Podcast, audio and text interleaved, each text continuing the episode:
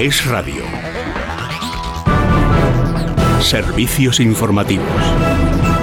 Saludos, muy buenas tardes. La última hora pasa por el Congreso de los Diputados porque la mesa de la Cámara Baja que preside la socialista Francina Armengol acaba de dar el visto bueno a la tramitación de la proposición de ley orgánica de amnistía que registró el PSOE tras pactar el texto con sus socios separatistas de Esquerra y Junts, tramitación que ha contado con los votos en contra tan solo del Partido Popular. Destacar que además de calificarse la proposición de ley, se ha ratificado también la tramitación por vía de urgencia que había sido solicitada tanto por el PSOE como por sus socios de investigación Tramitación que ha recibido luz verde mientras al mismo tiempo tomaba posesión de su cartera de justicia el superministro Félix Bolaños, que suma justicia a su Ministerio de Presidencia y que será quien tenga que liderar la tramitación y aplicación de esta norma. Ha prometido Bolaños dialogar con todos para conseguir acuerdos y ha subrayado una y otra vez que este gobierno, el de Pedro Sánchez, dice, solo actúa respetando la ley. Y esa búsqueda, la búsqueda de la convivencia, la haremos, por supuesto, con respeto al Estado de Derecho, a la separación de poderes, al imperio de la ley, a la Constitución y a la ley.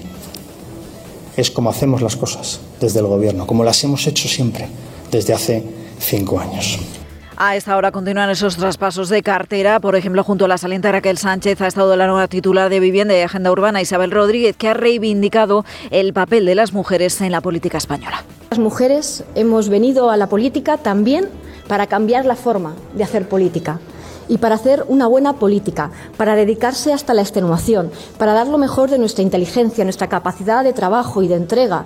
No hace falta ser bronco, ni ni, estar siempre en la permanente confrontación. Y desde luego, lo que menos necesita la política es de malos sentimientos. Se precisan políticos y políticas con buenos sentimientos. Y pendientes estamos a esta hora de las palabras de Yone Belarra, otra de las ministras salientes de este Ejecutivo después del ataque a Pedro Sánchez y a la justicia de Irene Montero en su despedida. Y en el mismo día en el que los ministros han jurado sus cargos, ya les empiezan a llegar peticiones y sugerencias para su gestión. Es el caso de los agricultores que a través de la asociación COAC le han pedido a Luis Planas que se abra un debate sobre el modelo de agricultura y ganadería en nuestro país. Leticia Vaquero, buenas tardes. Buenas tardes. Las asociaciones de agricultores no quieren perder ni un solo minuto y por eso le han hecho llegar ya al ministro del ramo, Luis Planas, un documento con 100 medidas que consideran necesarias para la nueva legislatura.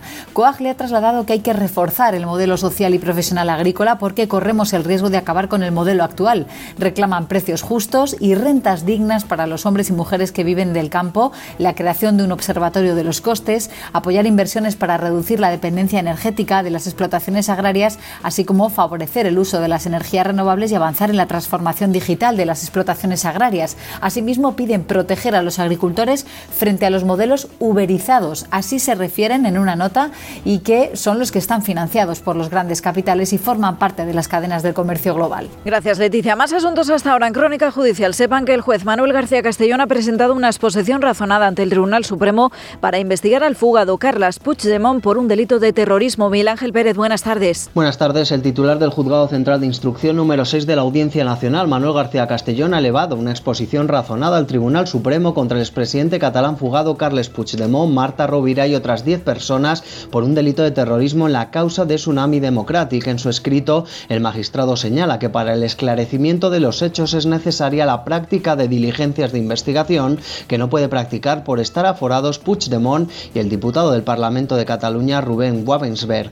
El juez afirma que Puigdemont se situaría en el vértice más alto de la organización de Tsunami Democratic y añade que su posición como expresidente y líder desde Bruselas del independentismo le confiere una posición de autoridad incuestionable. Gracias, Miguel Ángel. Por cierto, que acabamos de conocer también que el Tribunal Supremo ha dictado una sentencia en la que aprecia desviación de poder en la propuesta del fiscal general del Estado para promover a fiscal de sala a Dolores Delgado, a la exministra de Pedro Sánchez, y ha ordenado que se realice, atención, una nueva propuesta. Y un apunte más, porque este martes tres personas han sido detenidas en el marco de la investigación por el disparo en la cara a Alejo Vidal Cuadras. Javier García. Buenas tardes. La Policía Nacional ha detenido a una pareja en la provincia de Granada, el español y ella británica, y a un hombre español en Fuengirola, en Málaga. La policía relaciona con el disparo a Vidal Cuadras a los dos hombres, mientras que se desconoce si la mujer está relacionada o no con los hechos. La detención de la pareja ha sido posible gracias al hallazgo del coche que tenían alquilado en un sitio donde no podían aparcar.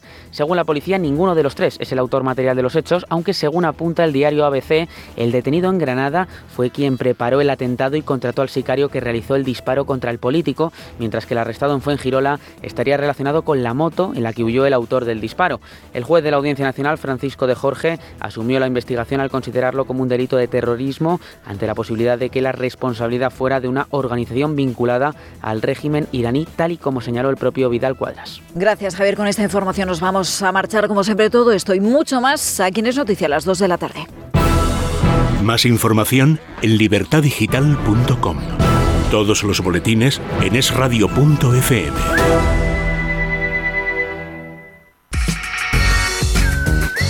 Es Radio.